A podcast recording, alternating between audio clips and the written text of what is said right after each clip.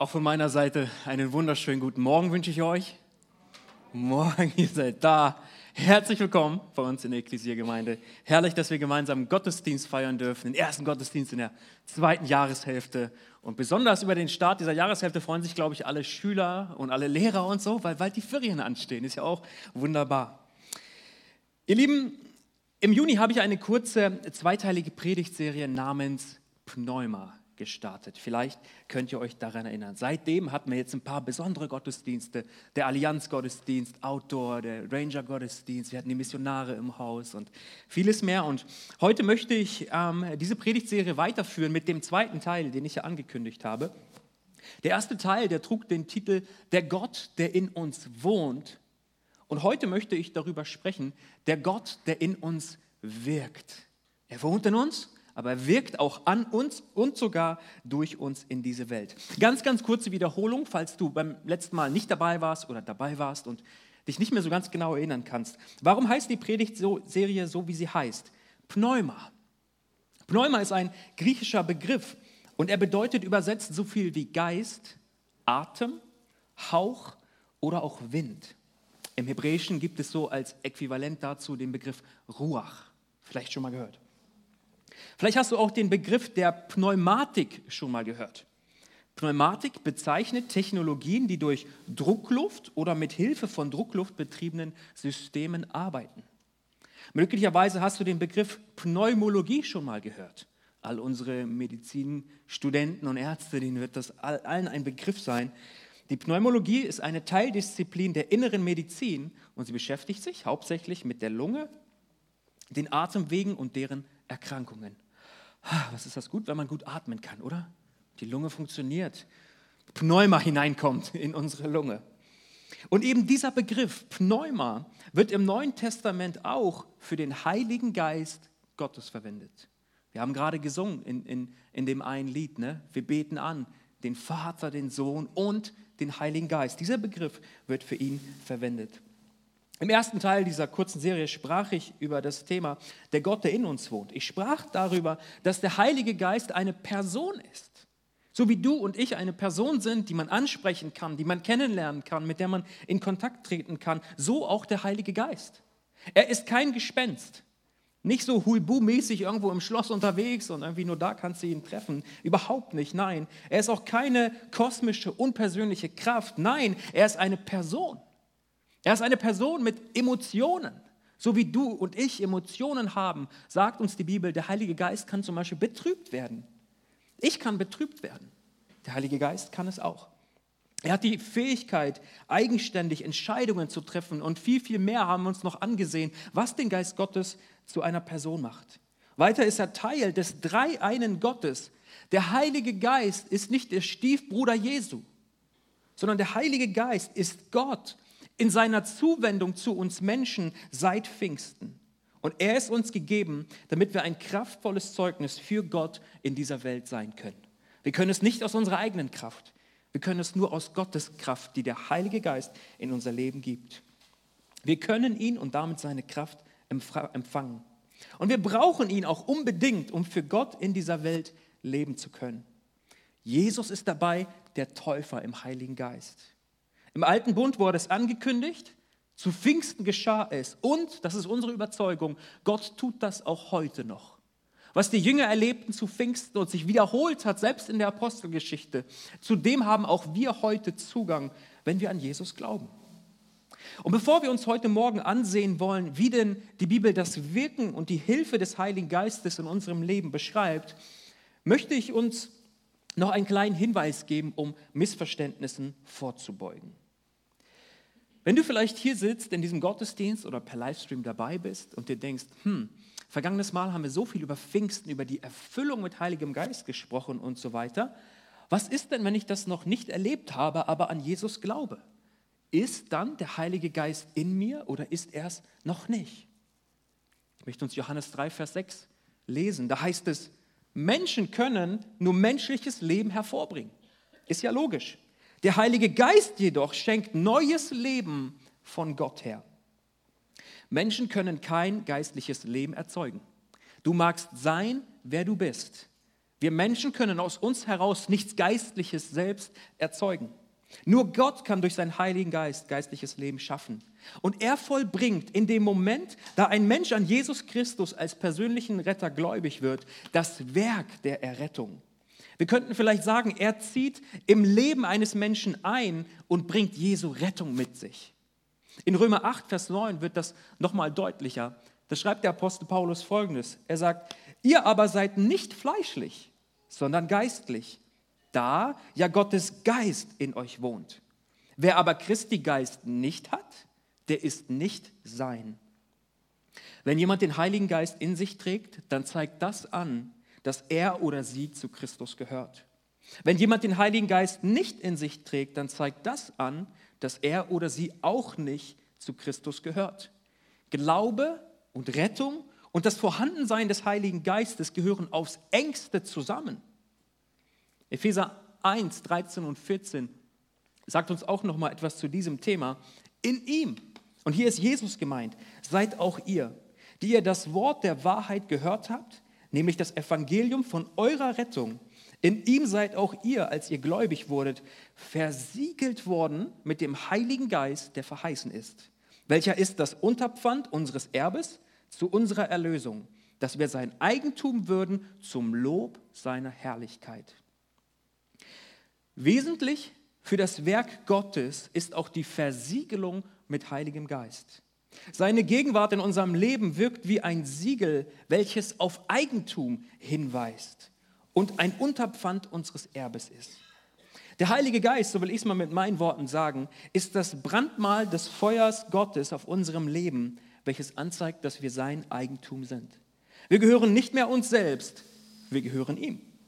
Der Heilige Geist ist dadurch auch der Garant der Rettung. Dieses Wort Unterpfand, ja, weiß nicht, ob ich das schon mal so verwendet habe, so in meinem normalen Sprachgebrauch ist das Wort nicht so präsent. Wir könnten es auch übersetzen mit Garantie. Oder wir könnten es übersetzen mit Anzahlung. Okay? Das sagt uns wahrscheinlich schon eher was. Und dieser Begriff Unterpfand wird im Neuen Testament nur für den Heiligen Geist verwendet. Der Heilige Geist ist unsere einzige Anzahlung für die kommende Herrlichkeit. Er ist der Einzige, der uns einen Vorgeschmack geben kann auf das, was noch kommen wird. Es wird nichts anderes bereitgestellt, weil auch nichts anderes benötigt wird außer ihm. Er ist gegeben. Er gibt einen Vorgeschmack auf die Herrlichkeit. Er zeigt an, hier ist das, das Logo Gottes drauf auf dem Leben eines Menschen. Dieser Mensch, dieser Mark, er gehört Gott. Das, das Zeichen ist auf ihm. Jeder wahrhaft Gläubige besitzt den Heiligen Geist als Garantie Gottes, bis wir von Gott vollständig erlöst werden durch Auferstehung und Verherrlichung und wiederum all das zum Lob seiner Herrlichkeit. Das heißt, wenn du hier sitzt und so mit der Frage vielleicht gerungen hast, habe ich den Heiligen Geist, habe ich ihn nicht, ich will dir sagen und darf dir das sagen vom Wort Gottes her, wenn du glaubst, dass Jesus Christus dein persönlicher Retter ist, dann lebt der Heilige Geist in dir. Es geht gar nicht anders. Kannst nicht gerettet sein, ohne den Geist Gottes in dir zu haben. Doch hält Gott darüber hinaus für jeden Gläubigen die Erfahrung einer frischen Erfüllung mit Heiligem Geist als eine Kraftausrüstung zum kraftvollen Zeugendienst bereit. Das ist das, was Pfingsten uns zeigt. Und diese nächste und wiederkehrende Erfahrung wurde uns da vorgestellt. Und wir glauben, das ist auch heute noch möglich dass du nochmal neu angefüllt wirst, nochmal neue Kraft bekommst, Pfingsten für dich ganz persönlich erlebst. Okay, lasst uns nun mal über das Wirken des Heiligen Geistes in unserem Leben nachdenken. Ich habe sechs Punkte uns heute Morgen mitgebracht. Ist keine abschließende Liste, wahrscheinlich gäbe es noch Gedanken, die man hinzufügen könnte. Aber das Erste, was ich heute Morgen einfach zeigen möchte, was der Geist Gottes tut, ist, er hilft uns zu kämpfen. Wusstest du, dass du zu kämpfen hast? Galater 5. Ich sage aber, lebt im Geist, so werdet ihr die Begierden des Fleisches nicht vollbringen. Denn das Fleisch begehrte auf gegen den Geist und der Geist gegen das Fleisch. Die sind gegeneinander, sodass ihr nicht tut, was ihr wollt. Regiert euch aber der Geist, so seid ihr nicht unter dem Gesetz. Paulus bezieht sich auf etwas, das er auch an anderen Stellen beschreibt in seinen Briefen, nämlich darauf, dass im Leben eines Christen ein Kampf herrscht.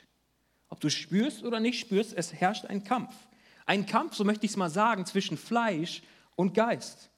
Und Paulus kämpft, kennt diesen Kampf. Und er selbst drückt es im Römerbrief so aus, er befindet sich selbst mitten in diesem Kampf und er sagt, ich begreife mich selbst nicht. Hey, weißt du, manchmal verstehe ich mich selber nicht. Denn ich möchte von ganzem Herzen tun, was gut ist. Und ich tue es doch nicht. Stattdessen tue ich das, was ich eigentlich hasse. Wenn wir Jesus nachfolgen und an ihn glauben, dann wurde unser Inneres erneuert.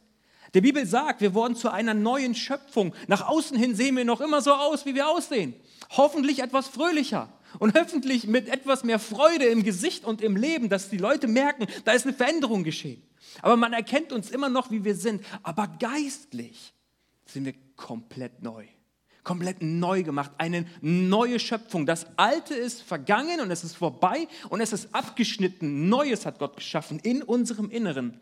Und dennoch befinden wir uns und leben in unserem Körper, mit unserer Vergangenheit, mit vielleicht auch Dingen, die uns noch anhängen und versuchen zurückzuziehen. Obwohl wir neue Schöpfung sind, leben wir auch in einer Welt, die so voller Sünde ist und die einen Anspruch erhebt auf unser Leben.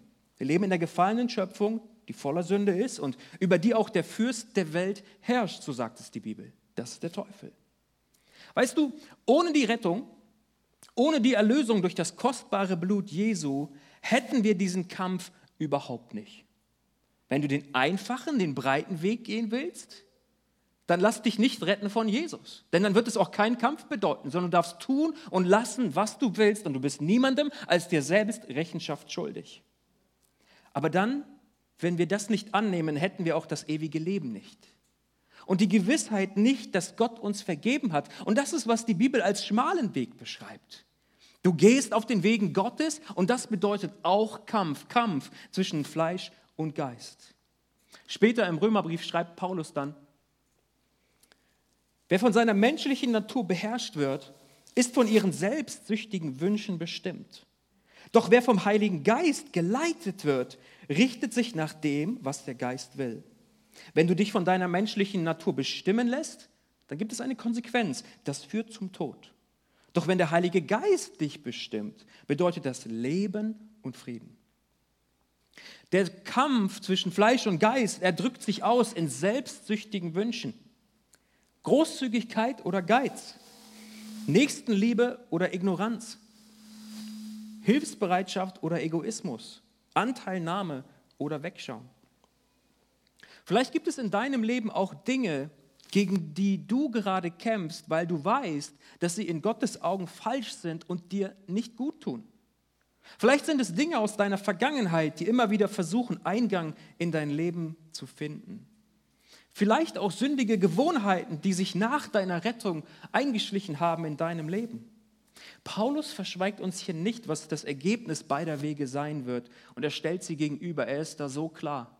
Er sagt, zwei Wege gibt es. Der eine führt in den Tod, der andere führt in den Leben und bedeutet Frieden.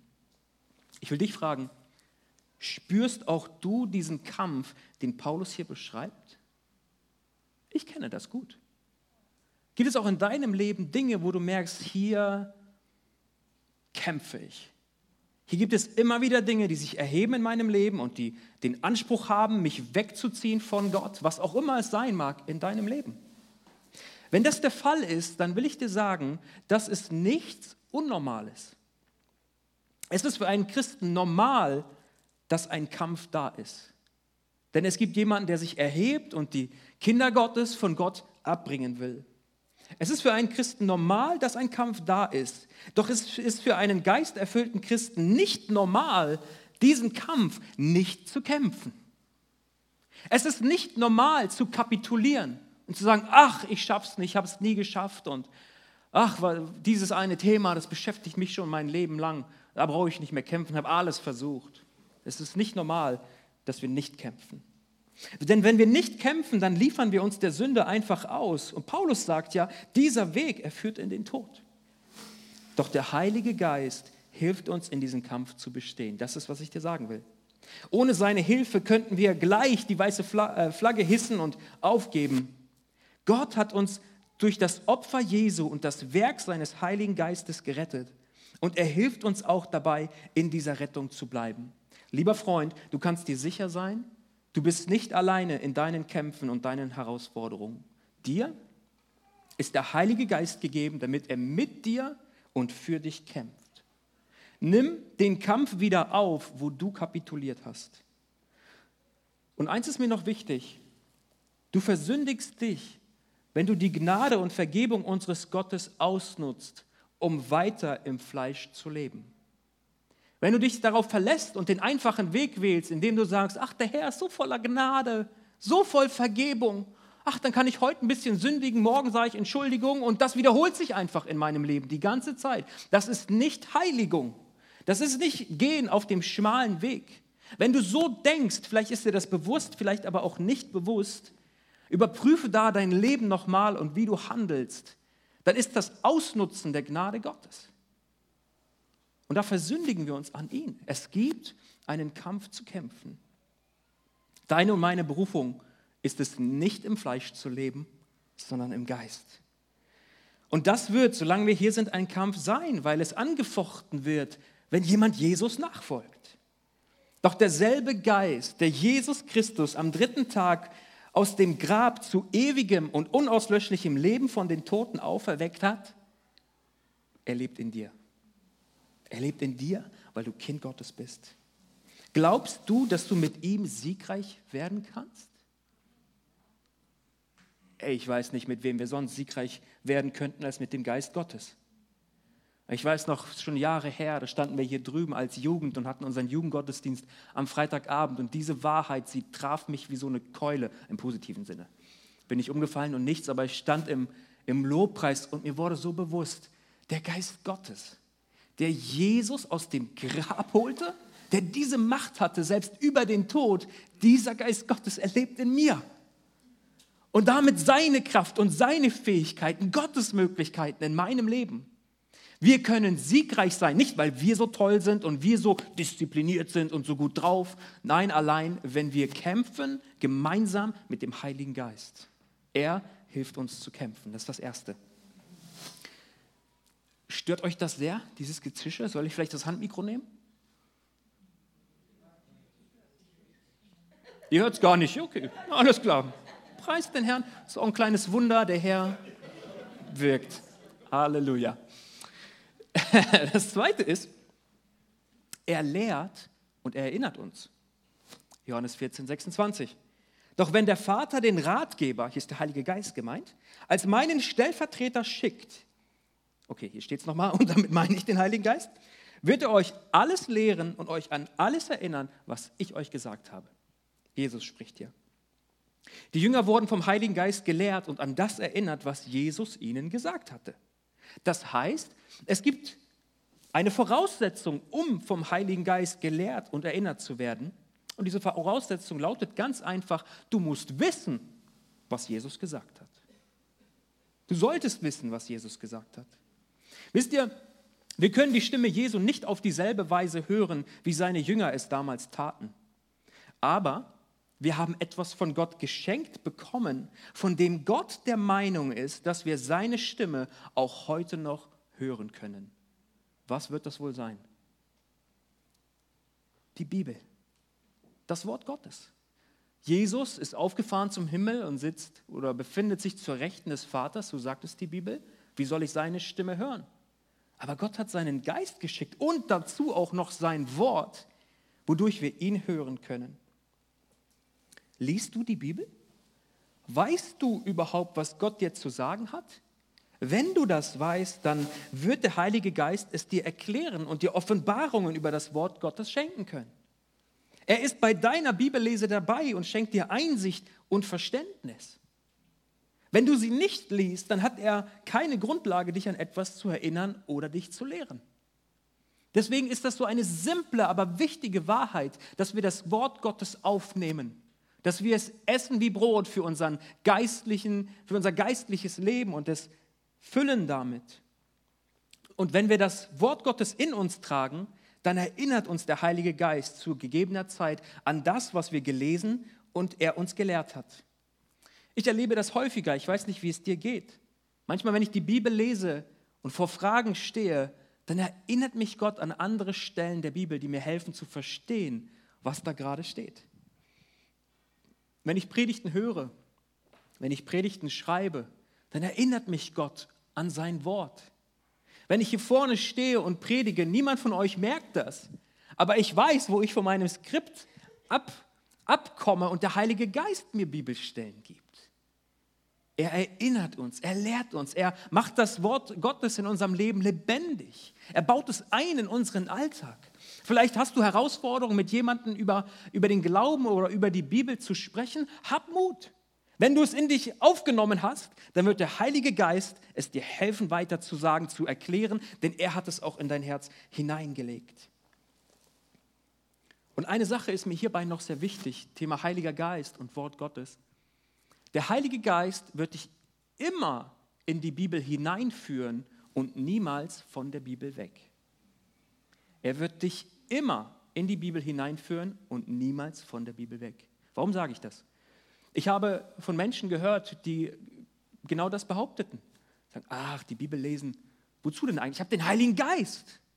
Wozu soll ich mich mit dem Wort Gottes beschäftigen? Der Geist Gottes ist doch in mir. Es ist alles, was ich brauche. Ich brauche nur beten und die Hände heben und in Zungen singen und mehr brauche ich nicht. Der Heilige Geist wird dich immer in die Bibel hineinführen. Wenn das, was dem Heiligen Geist zugeschrieben wird, auch nicht mit der Bibel übereinstimmt, dann war es definitiv nicht der Heilige Geist Gottes.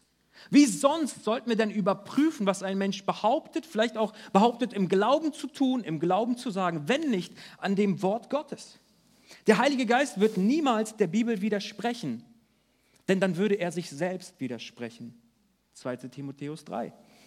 Die ganze Schrift ist von Gottes Geist eingegeben und kann uns lehren, was wahr ist und uns erkennen lassen, ja, selbst wo Schuld in unserem Leben ist. Sie weist uns zurecht und erzieht uns dazu, Gottes Willen zu tun.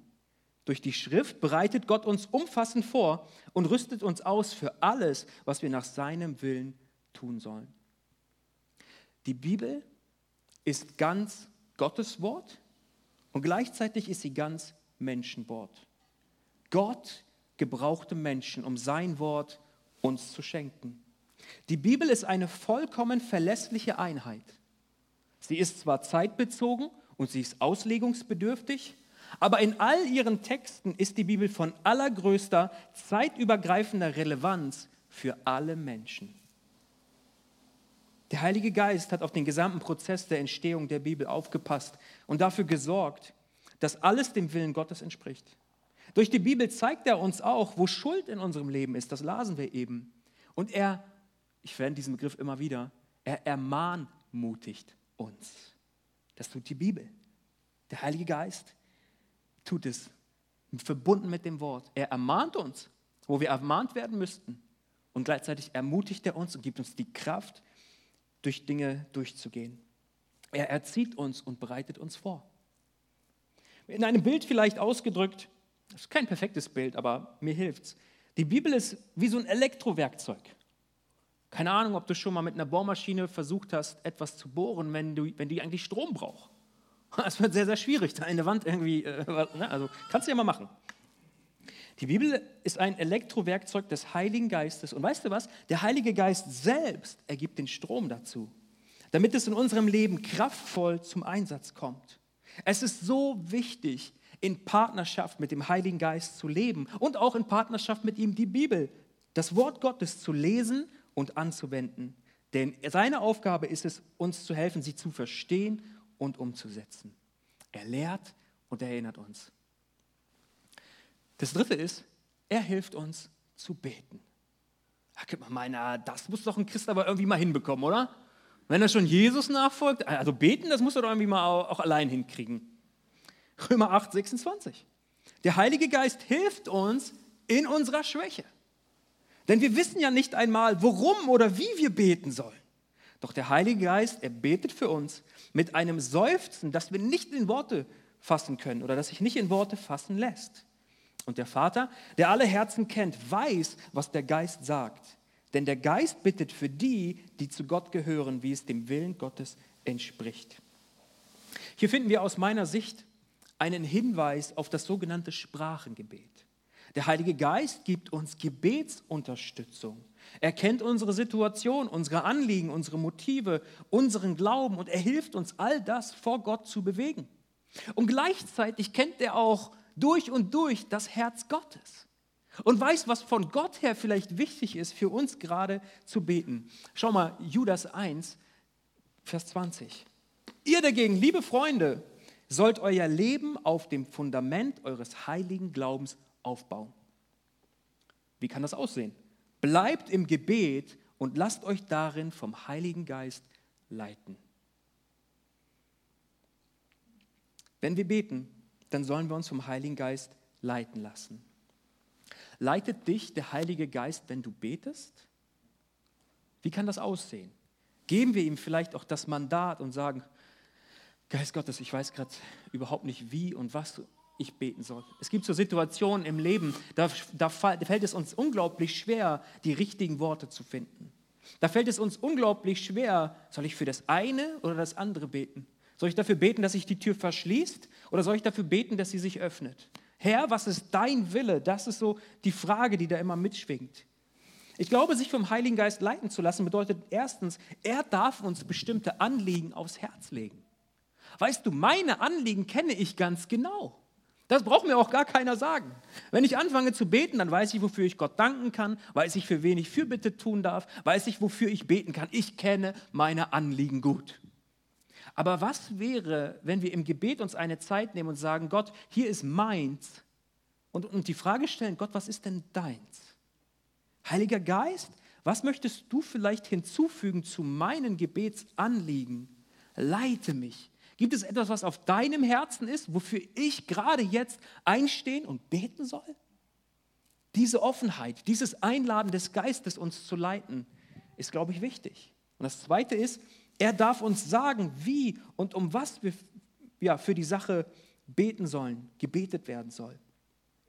Er darf in unserem Gebetsleben die Richtung vorgeben. Mir hilft da immer wieder so dieses Bild von einem Kind, das vielleicht an der Straße steht, ja, und nicht weiß, wann darf ich drüber, sollte ich drüber, die Autos kommen so schnell, es ist irgendwie ganz verunsichert. Und da kommt die Mama oder der Papa, nimmt das Kind, hat alles im Blick, die Straße ist sicher und sagt, jetzt gehen wir.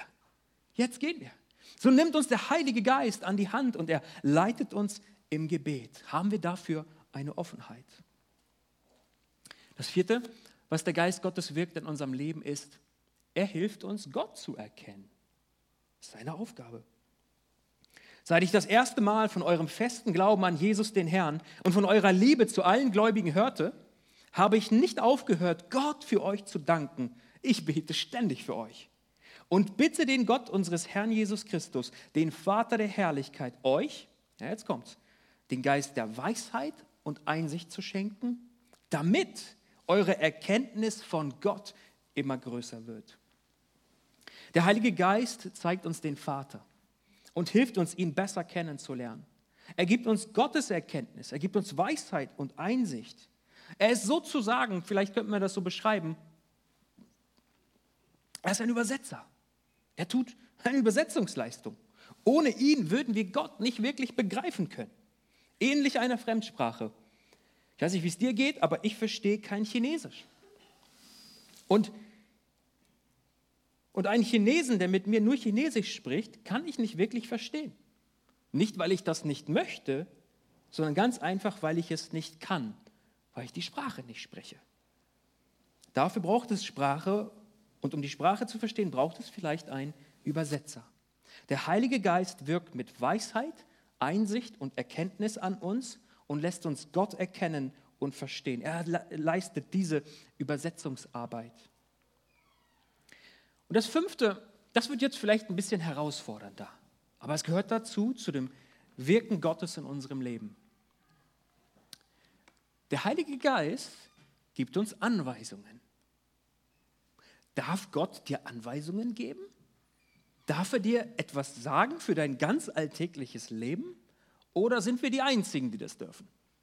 Wenn wir zu Gott beten und sagen, du bist Herr, dann bedeutet das auch, er darf herrschen, er darf sagen, er darf sprechen. Schauen wir uns allein mal die Apostelgeschichte an, ein paar Stellen. Es gäbe noch deutlich mehr hier hervorzuholen. Apostelgeschichte 8. Der Heilige Geist sagte zu Philippus, lauf hinüber und geh neben dem Wagen. Apostelgeschichte 10. Gleichzeitig sprach der Heilige Geist zu Petrus. Während dieser noch über die Vision nachdachte, drei Männer sind gekommen, die dich suchen. Steig hinunter und geh ohne Bedenken mit ihnen, denn ich habe sie gesandt. Apostelgeschichte 13.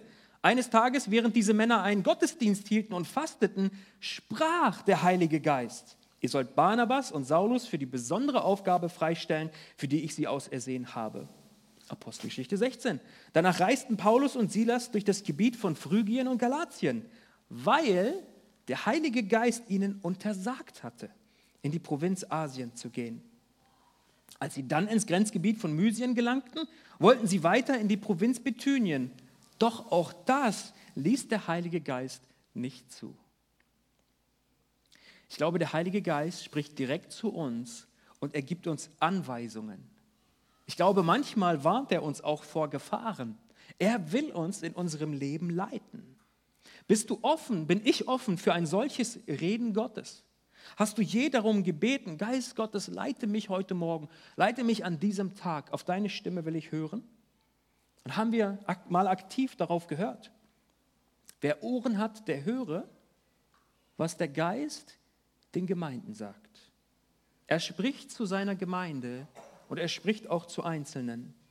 Und wenn er in dir lebt, dann ist die Wahrscheinlichkeit sehr, sehr hoch, dass er auch dir manchmal etwas zu sagen hat. Und vor dem Reden des Heiligen Geistes brauchst du keine Angst haben.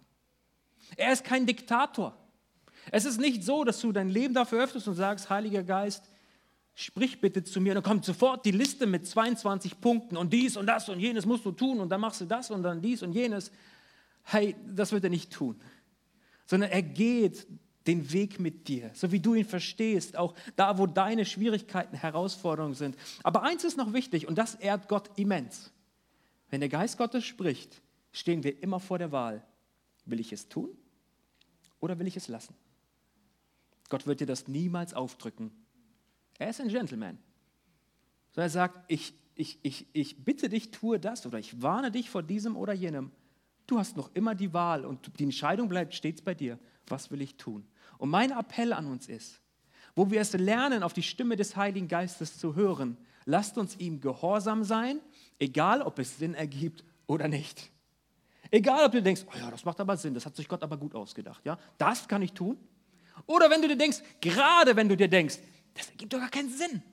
Warum soll ich das jetzt tun? Irgendwie, das übersteigt mein Verstehen. Ja, es übersteigt dein Verstehen. Deswegen solltest du es tun und Gott gehorsam sein. Und du wirst staunen, was er daraus tut. Du hast die Wahl, lasst uns Gott durch Gehorsam ehren und ihm gehorsam sein. Er gibt uns Anweisungen. Und das sechste, das ist auch das letzte und das halte ich kurz. 1. Korinther 12. Nun gibt es verschiedene geistliche Gaben, aber es ist ein und derselbe Heilige Geist, der sie zuteilt. Ich bin so davon überzeugt, dass jeder von uns viele, viele natürliche Gaben hat. Du hast Begabung, du hast Talente.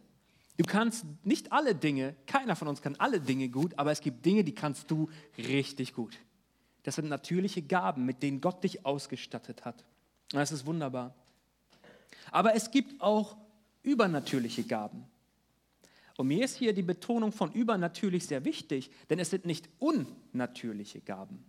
Sie sind genauso normal, genauso natürlich, aber sie sind natürlich, was den geistlichen Raum betrifft. Deswegen auch übernatürlich natürlich. Na, übernatürliche Gaben, mit denen die Gott seiner Gemeinde, seiner Kirche zur Verfügung stellt. Und ich verrate euch etwas aus der Tiefe meines Herzens. Ich habe eine große Sehnsucht, dass diese Gaben ganz neu Eingang finden in unserer Gemeinde. Denn wir haben so viele wunderbare natürliche Gaben, so viele tolle Mitarbeiter, Menschen, die sich investieren in das Reich Gottes. Das ist so fantastisch und ich bin dankbar. Dankbar für jeden Gottesdienst, den wir gemeinsam feiern dürfen für das Putzteam, das in der Woche kommt, für die Lobpreisband, für das Bistro-Team, fürs Technikteam, fürs Kids-Team, Crossover, Next Steps und so vieles mehr. Aber da gibt es noch etwas, womit dich und mich der Geist Gottes beschenken möchte. Und das sind übernatürliche Gaben. Wenn du wissen willst, wie wir das handhaben bei uns in der Gemeinde, insbesondere der erste Mittwoch-Gottesdienst, zu dem heute eingeladen wurde, das soll unser Gottesdienst als Gemeinde sein, indem wir dem besonders Raum geben wollen. indem wir sagen, Geist Gottes, führe uns, leite uns. Und wenn du Geschenke des Himmels hast für uns, geistliche Gaben, hey, wir sind hungrig, wir sind gierig, ey. Danach, gib uns das her. Und da wollen wir es leben, da wollen wir, dass es Eingang findet, auch in unsere Gemeinde. Das ist meine Aufgabe, danach mich auszustrecken, aber es ist auch deine Aufgabe. Denn Gott hat keine Personengruppe auserwählt, dass er gesagt hat, dieser Gruppe gebe ich das und dem Fußvolk nicht. Es ist etwas, was er seiner ganzen Gemeinde gibt. Wenn du zum Leib Jesu dazugehörst, dann will ich dir sagen, lieber Freund, dann ist das für dich. Wir werden sie heute nicht in der Tiefe besprechen, aber schnapp dir mal 1. Korinther 12 und lies mal nach, was eigentlich die Vielfalt ist und der Reichtum an geistlichen Gaben, die Gott für seine Gemeinde hat. Kurze Zusammenfassung. Steckst du in Kämpfen und du hast keine Kraft mehr? Der Geist Gottes hilft dir zu kämpfen. Tust du dich schwer damit, die Bibel zu lesen und sie zu verstehen? Er erinnert und er lehrt uns. Fehlt dir die Leidenschaft zu beten und du weißt manchmal auch gar nicht, wie denn Herr und wofür eigentlich? Er hilft uns zu beten. Kannst du Gott und seine Wege nicht verstehen? Der Geist Gottes, er hilft uns, Gott mehr und mehr zu erkennen. Weißt du vielleicht nicht, wie du Gott dienen sollst? Er gibt uns Anweisungen und er warnt uns auch. Kommst du mit deinen natürlichen Gaben nicht weiter und hast eine Sehnsucht nach geistlichen Gaben? Er, der Heilige Geist, er gibt uns geistliche Gaben. Und weißt du, wenn ich mir bloß diese wenigen Aussagen anschaue, merke ich schon sehr, sehr schnell, vielleicht geht es dir auch so, hey, ich brauche den Heiligen Geist unbedingt in meinem Leben. Wie soll ich etwas tun? Wie soll ich etwas wirken? Wie soll ich einen Dienst tun ohne ihn, das Bestand hat und Gott verherrlicht? Merkst du das vielleicht auch? Ihr Lieben, lasst es uns ganz neu lernen, mit dem Heiligen Geist zu partnern. Morgens, wenn wir aufwachen, vielleicht schon zu beten, Herr, was für ein herrlicher Tag. Ich bin so gesegnet. Und guten Morgen, Heiliger Geist. Führe mich Lehre mich zu beten, hilf mir zu kämpfen, sei mit mir, unterstütz mich. Ich brauche dich, ich sehne mich danach, dass du mit mir gehst. Ich möchte gerne beten und möchte gleich uns mit hineinnehmen in zwei Fragen, für die ich gerne beten möchte insbesondere. Und ich lade dich ein, einfach nur, dass, vielleicht ist es dir eine Hilfe. Kommt, wir schließen mal gemeinsam unsere Augen. Mir geht es einfach darum, dass wir uns einen Moment konzentrieren. Jetzt hast du hier einige Zeit diesen Gottesdienst miterlebt und mir zugehört. Aber weißt du, jetzt ist es dran, dass du Gott eine Antwort gibst. Denn ich predige nicht, um dich zu informieren. Das auch. Aber vor allen Dingen geht es darum, dass der Geist Gottes unser Leben transformiert. Und hier ist entscheidend, was du tust.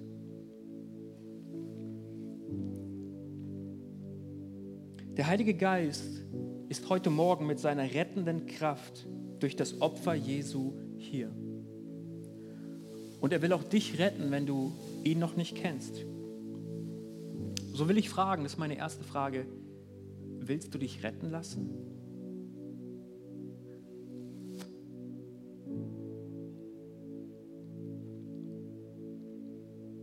Könntest du von ganzem Herzen behaupten, mein Leben gehört dem Herrn Jesus. Ich habe ihn eingeladen in mein Leben, dass er mir meine Schuld vergibt und mich neu macht und ich lebe mit ihm, so gut es mir möglich ist, Tag ein, Tag aus. Wenn du hier sitzt und sagst, Pastor Marc, diese Entscheidung habe ich noch nie in meinem Leben getroffen, diesen Moment gab es noch nicht, dass ich ganz bewusst gesagt habe, Jesus, an dich will ich glauben, dir will ich nachfolgen, vergib mir meine Schuld. Aber du merkst heute Morgen, dass der Heilige Geist zu dir spricht und an deinem Herzen zieht und dich zieht in die Gegenwart Gottes. Weg von deiner Vergangenheit, weg von deinen Fehlern, weg von aller Schuld und Sünde und dich zieht in den Herrschaftsbereich Gottes, dann lade ich dich ein, dass du mir dieses kurze Gebet, was ich einfach vorbeten möchte, weil ich dir das als Unterstützung anbiete, einfach kurz nachbetest. Wenn du dein Leben heute Gott geben willst, ihm anvertrauen willst und die Vergebung deiner Schuld haben willst, dann sprich mir nach und sage, Herr Jesus, hier bin ich. Ich danke dir für dein Opfer am Kreuz. Danke, dass du dein kostbares Blut vergossen hast. Du hast es getan für mich. Ich nehme deine Vergebung heute in Anspruch. Herr Jesus, bitte vergib mir all meine Sünde und all meine Schuld. Wasche mich rein und mach mich zu einer neuen Schöpfung. Ab heute will ich dir nachfolgen. Du sollst der Herr meines Lebens sein und ich will an dich glauben und mit dir gehen.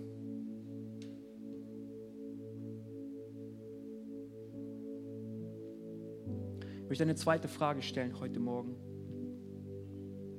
Und wenn du dieses Gebet gerade mitgebetet hast, lass mich das noch sagen, ich darf dich beglückwünschen. Und ich weiß, dass der Himmel gerade jubelt und feiert. Da geht eine Party ab. Es gibt keine größere Entscheidung, als sein Leben Gott anzuvertrauen. Bitte sprich mich nach dem Gottesdienst an, wenn du das zum ersten Mal gebetet hast heute Morgen. Ich würde mich freuen. Doch die zweite Frage, die ich stellen möchte, ist die, Willst du mehr vom Wirken des Heiligen Geistes in deinem Leben erfahren? Wir haben heute über viele Punkte gesprochen und nachgedacht, wo der Heilige Geist uns eine Hilfestellung ist, Ratgeber, Kraft. Er hilft uns zu beten, zu kämpfen, all diese Dinge. Und wenn du hier bist und sagst, ja, ich brauche mehr davon, irgendwie habe ich es vernachlässigt, aber ich will dem Geist Gottes ganz bewusst neu Raum geben, in meinem Leben zu wirken. Ich brauche ihn dann lade ich dich ein, da wo du sitzt, gib doch Gott und mir einfach kurz ein Zeichen und heb deine Hand und wir wollen dann gemeinsam beten. Willst du mehr Wirken des Heiligen Geistes in deinem Leben? Ey, meine Hände, beide Hände gehen hoch. Ich brauche es, ey. Dankeschön. Dankeschön. Herr Jesus, du siehst all die Entscheidungen, die jetzt gerade getroffen wurden und den Ausdruck verliehen wurde durch das Heben der Hände. Es ist einfach nur ein äußeres Zeichen, was in unserem Inneren gerade vor sich geht. Geist Gottes, wir laden dich ein, komm in neuer Kraft. Herr, da wo wir dich betrübt haben, vergib uns. Da wo wir von dir gehört haben, uns immer wieder dagegen entschieden haben, dir ungehorsam waren, vergib uns. Doch laden wir dich ein, weil wir dich so sehr brauchen. Komm in unser Leben neu, mit neuer Kraft. Du bist da, aber es soll sich entfalten. Dein Wirken soll zunehmen in unserem Leben. Räume aus aus unserem Leben was nicht dahin gehört. Führe uns zur Buße, wo es notwendig ist. Und hilf uns, mit dir zu leben. Hilf uns, Hörende zu sein, wenn du sprichst. Hilf uns, den Kampf zu kämpfen, wenn es Schlachten gibt in unserem Leben. In deiner Kraft wollen wir es tun, nicht in unserer. Und wir wollen siegreich leben mit dir, weil du der Einzige bist, der uns Sieg schenken kann. Erfülle uns neu. Vater, ich bete auch an diesem Morgen dass du Menschen erfüllst mit deinem Heiligen Geist, wie es zu Pfingsten geschehen ist. Dass Menschen diese Fülle und Kraft erfahren, die du allein geben kannst. Wir wollen nicht auf Sparflamme laufen, wir wollen nicht auf Sparflamme glauben und dienen, sondern wir wollen alles in Anspruch nehmen, was du für uns hast. Schenk uns mehr. Schenk uns mehr. Und wir wollen Zeugnisse über Zeugnisse hören von deinem Wirken durch uns weil wir uns dir zur Verfügung stellen, ganz neu. Herr, wir lieben dich. Und wir alle sagen, Amen.